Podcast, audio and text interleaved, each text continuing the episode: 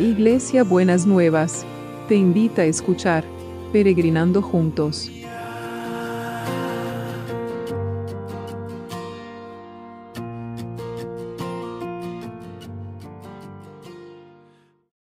Buenos días mis peregrinos y peregrinas, ¿cómo estamos para empezar este viernes que el Señor nos ha preparado?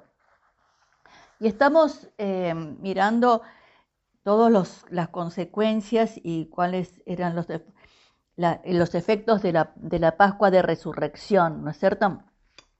Y lo que nos toca ver hoy es que la resurrección de Cristo Jesús prueba que el Evangelio es verdadero. Y lo vamos a ver a partir de 1 Corintios 15, 14, eh, el versículo 14 y los versículos del 17 al 19, que dicen así, y si Cristo no ha resucitado, entonces toda nuestra predicación es inútil y la fe de ustedes también es inútil.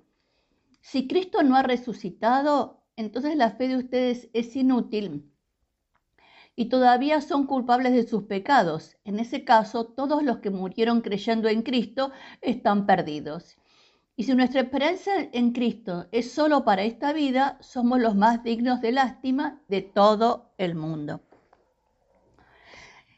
Verdaderamente la resurrección de Cristo eh, marcó que lo que Jesús decía era verdad, como lo estuvimos viendo en, estos días.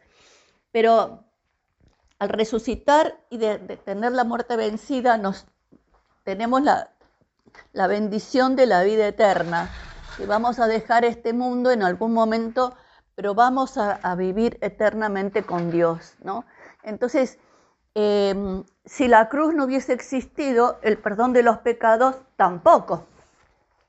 Si la cruz no hubiese em, existido todo lo que Jesús predicó y proclamó, y, los, y, todas las cosas que hizo, los milagros y las maravillas y las señales, tampoco hubiesen sido, eh, quedaban todas en la nada, porque era una situación muy temporal, muy de un hombre que hizo bien en la tierra durante tres años, en vez de pensar que eh, fue un hombre que vivió 33 años, los últimos tres fueron de su ministerio, pero el impacto y el efecto de, su vida y de sus prédicas y de, lo que él hizo, las obras que él hizo, son eternas, porque quedaron guardadas en la, Biblia y, generaciones tras generaciones las van a ir eh, leyendo, las van a ir conociendo y las van a ir aceptando. Entonces, la resurrección de Cristo prueba que el Evangelio es verdadero, ¿no? Así que, Señor, te damos gracias porque como los discípulos dudaron mientras esperaban tu resurrección, y tu resurrección mostró que el Evangelio es verdadero. Te damos gracias por esa veracidad y esa verdad de, de, tu palabra, de, de, lo que Jesús hizo cuando estuvo aquí en la tierra y cómo podemos estar confiados que Él es el que es todopoderoso y en Él la bendición es sí y la bendición es amén. Gracias Señor, muchas gracias. Muy bien, y entonces vamos ahora a estar orando por las necesidades, los enfermos. Tenemos que seguir orando. Eh, gracias a Dios Nazareno está mejor. Eh, le sacaron el oxígeno y posiblemente los próximos días le puedan dar el alta. Y también Roberto sigue adelante y mm, tienen que hacer unos estudios para poder ver cuál es el tratamiento que necesita porque necesita pronto que le puedan hacer la otra operación. Así que sigamos orando por él, sigamos orando por Olguita de Costa Rica y por todos y todas Ayer orábamos especialmente por los enfermos de cáncer. Sigamos teniéndolos en cuenta para que ellos puedan sentir la compañía del Señor y el Señor empiece a hacer milagros extraordinarios con todos los enfermos, los del cáncer y de los otros, porque la verdad que necesitamos que el poder de la resurrección y el poder de la vida se esté manifestando en cada una de estas personas que están vulnerables y están clamando delante de la presencia del Señor.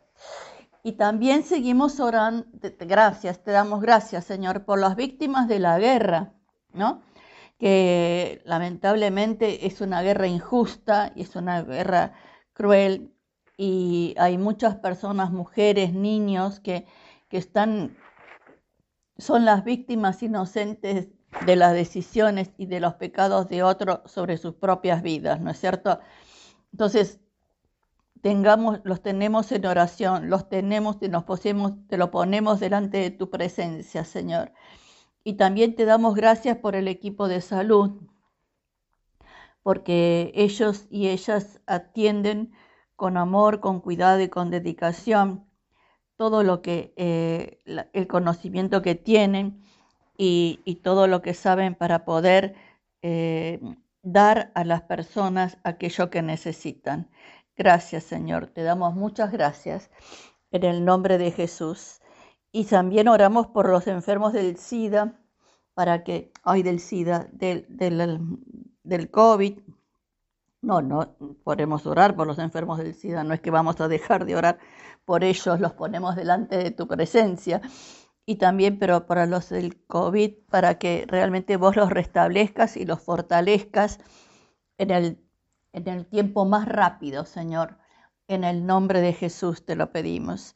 Y seguimos orando por estas oportunidades educativas, que realmente aquellos que están esperando que se abran oportunidades, que, que puedan continuar con sus estudios. Quiero orar especialmente hoy por aquellos que empezaron eh, con la modalidad virtual a, a partir de la pandemia y que estaban lejos de centros de, educación y que ahora con lo presencial se les complica, que verdaderamente puedan tener esta presencia, esta opción de poder continuar con sus estudios y esta opción de poder hacerlo desde, desde el lugar donde cada uno y cada una vive. Señor, que no se pierdan las oportunidades educativas por estas variedades en el sistema, sino que una de las cosas que permitió la pandemia fue que personas de lejos pudieran y que no tienen los recursos como para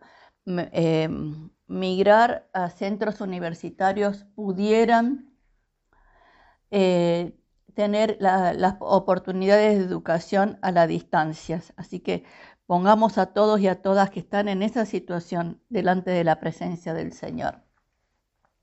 Y gracias, Señor, por los que van a conseguir trabajo. Señor, gracias porque vos vas a abrir puestos de trabajo. Gracias porque vos, a pesar de toda la el, el pronóstico negativo, vos vas a abrir, vas a mover la economía y vas a abrir oportunidades de trabajo, puestos de trabajo en cada uno y en cada una. Y tu mano se va a mover poderosa con cada uno de ellos y de ellas. Y te damos muchas gracias, Señor. Muchas gracias.